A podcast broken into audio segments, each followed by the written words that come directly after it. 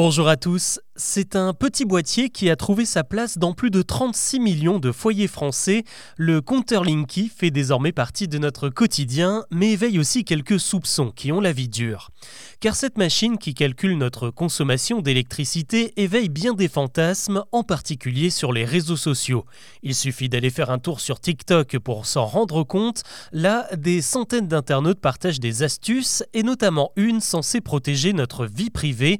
Elle consiste à placer un morceau de scotch sur le voyant lumineux du compteur, et la raison est simple, cette petite lumière serait en réalité une caméra censée nous espionner. Alors d'où vient cette rumeur? Eh bien du déploiement du Linky par Enedis depuis 2016. C'est une loi européenne qui a imposé l'installation de compteurs électriques communicants pour permettre un suivi de consommation plus précis et surtout pousser les particuliers à mieux maîtriser leurs dépenses. Problème, dès la pose des premiers boîtiers, le Linky s'est offert une très mauvaise pub.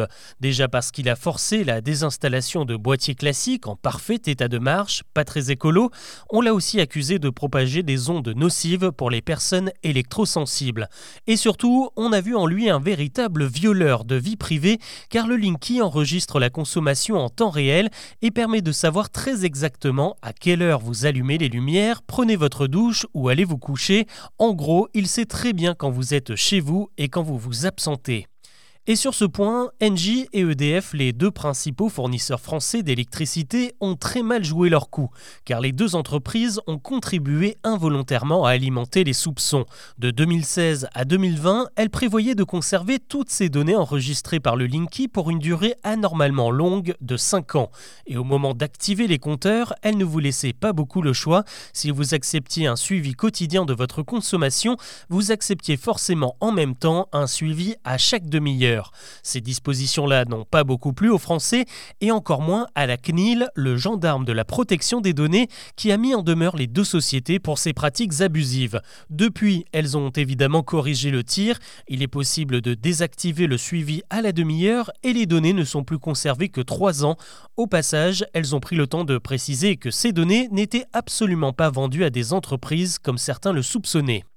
C'est donc ce petit couac au démarrage et cette mise en demeure de la CNIL qui laisse penser que le Linky est un véritable mouchard introduit chez les Français. Et par extension, on s'est mis à lui attribuer d'autres pouvoirs comme celui de nous observer à travers une petite caméra. Sur ce point-là, on peut déjà se poser une question. À quoi cela servirait de filmer depuis un appareil qui est la plupart du temps caché dans l'obscurité d'un placard électrique? Il ne doit pas y voir grand-chose. Et surtout, pourquoi mettre une lumière qui clignote sur une caméra censée être discrète? Alors évidemment, il n'y a aucun objectif caché dans votre Linky et la petite diode est en réalité un moyen pour vous de surveiller votre consommation à distance.